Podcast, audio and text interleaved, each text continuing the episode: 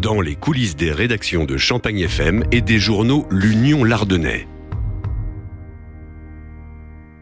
L'affaire Lewis Péché, dernier épisode.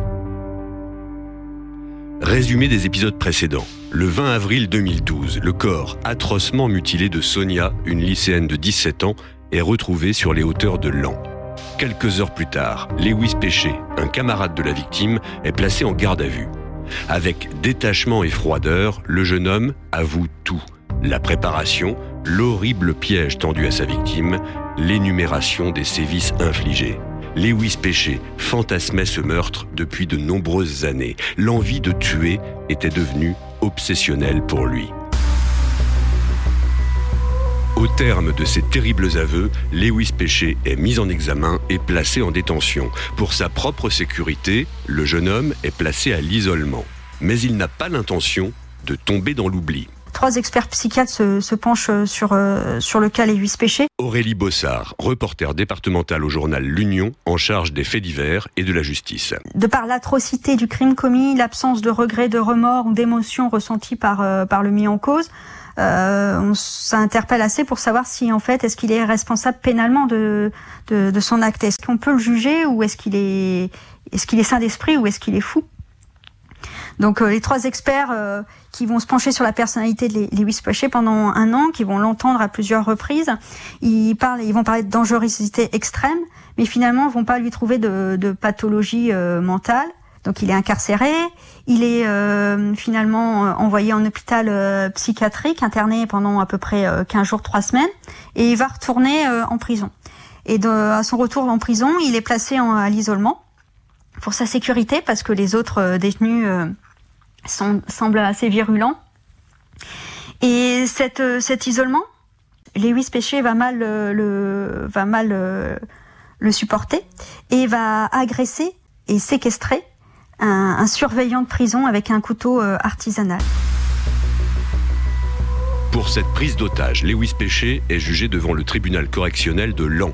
Quand il apparaît dans la salle d'audience, il ne reste plus grand-chose du jeune homme longiligne, presque fluet, interpellé un an plus tôt. Quand on le revoit, en fait, il a, il a totalement changé. Il a plus ses cheveux longs, il a le, crâne euh, quasi rasé et euh, il a pu la silhouette de l'adolescent un peu grand, fluet. Il est, euh, il fait beaucoup de muscu en, prison.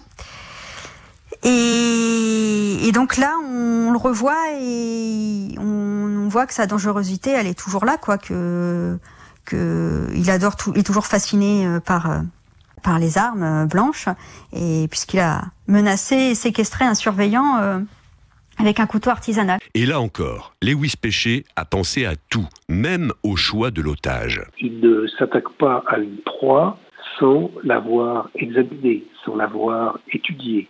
Thierry Delestan a suivi le procès pour le journal L'Union. C'est ce qu'il fait avec ce surveillant. Ce surveillant est considéré comme quelqu'un de très gentil, sympathique, ouvert, humain. Et euh, Péchet voit qu'il peut en tirer parti. Donc il endort sa méfiance. C'est quelqu'un qui est machiavélique, extrêmement intelligent, calculateur, déterminé et patient. Et dans cette affaire, c'est un trait de caractère de, de, Péchet. C'est lui qui dicte ses conditions à l'administration. Il décide qu'il ne veut plus rester à l'an. Donc il prend les moyens, les moyens brutaux, les moyens violents de quitter l'an. Enquête, un podcast Champagne FM et l'Union Lardonnais. Pour cette prise d'otage, Lewis Péché est condamné à 18 mois de prison ferme. Moins d'un an après, il comparaît devant les assises de l'Aisne pour le meurtre de Sonia. L'accusation le présente comme un homme d'une perversité inouïe qui se nourrit de la monstruosité de son acte. Il reconnaît les faits, il les assume et il les raconte avec une sorte de détachement. Il assume les faits, mais il ne les grossit pas, il ne fait rien pour choquer, il choque naturellement qui choquent naturellement. Il y a des gens qui, vont prendre la parole, qui vont se, livrer à des tas d'éléments euh, macabres, les accumuler, les amasser. Lui, il n'est pas comme ça. Il dit juste, il dit, il dit les faits, euh, il, raconte, et euh, le, récit de la mise à mort est particulièrement choquant, c'était quelqu'un qui était tenaillé par le désir, le plaisir de tuer. Et lui s'y enfermait très tôt vers la, vers la mort. Donc sa chambre, c'était le temple de la mort. sa chambre, elle, elle a été détaillée, il y avait des tas d'inscriptions macabres, des, lettres noires, il y avait une fascination pour la mort. Et on sait qu'il a commencé à tuer des animaux. La mort, c'est une jouissance pour lui. Pour le directeur de l'enquête, ce procès est une vitrine pour le jeune homme. Aujourd'hui, ce procès, c'est une vitrine. On parle de, de son œuvre. Euh, malheureusement, euh, la justice euh, est faite ainsi. il ne peut pas être condamné à une peine plus lourde qu'elle n'est prévue par la loi. Il sortira un jour, il est jeune, il sortira un jour, forcément. Après, est-ce que la prison lui aura chassé de son esprit toutes ces idées de meurtre et ces idées morbides? Je l'espère. je crains que ça ne soit pas le cas, mais là encore, ce n'est que mon interprétation. Les débats ne sont qu'une formalité. À peine trois jours de procès, le jury déclare Lewis Péché coupable de l'assassinat de Sonia et le condamne à la perpétuité assortie d'une peine de sûreté de 22 ans. À l'énoncé du verdict, il ne peut réprimer un large sourire. Oui, il est content, la pièce est finie. Euh, il savait que Bon, de toute façon, c'est quelqu'un qui est encore une fois extrêmement intelligent. Il a, il a dû regarder les bouquins. Il n'y avait pas beaucoup d'autres issues possibles. Donc il est content. La pièce est finie. Euh, il n'aime pas le bruit. C'est un auto, euh, quelqu'un qui est tourné vers lui-même. Il va retourner dans une petite prison. Et ça sera la star de la prison. Les gens vont murmurer, ils vont dire, tu sais, là-bas, au bout du couloir, il y a il est content.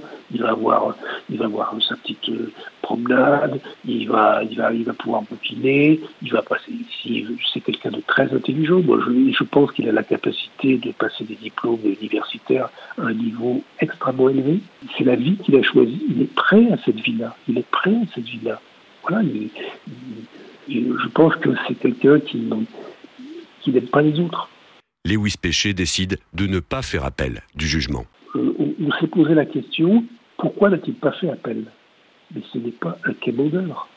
C'est pas quelqu'un qui, va, négocier pour trois ans, quatre ans au moins, etc. C'est quelqu'un qui veut être une personnalité du crime. Donc lui, il assume, il a sa peine, et puis voilà. Et il sait très bien que refaire un autre procès, eh bien, ça, sur la peine, d'abord, ça ne changerait pas grand-chose.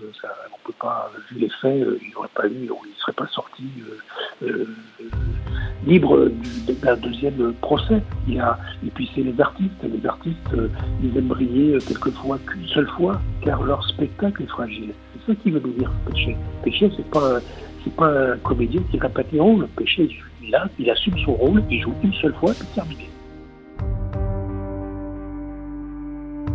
Dans le prochain numéro d'enquête, l'affaire Séverine Gentil, retrouvée morte à Sedan au terme d'une nuit de supplice. il se trouve fait assez incroyable que euh, l'un des deux protagonistes était présent sur les lieux.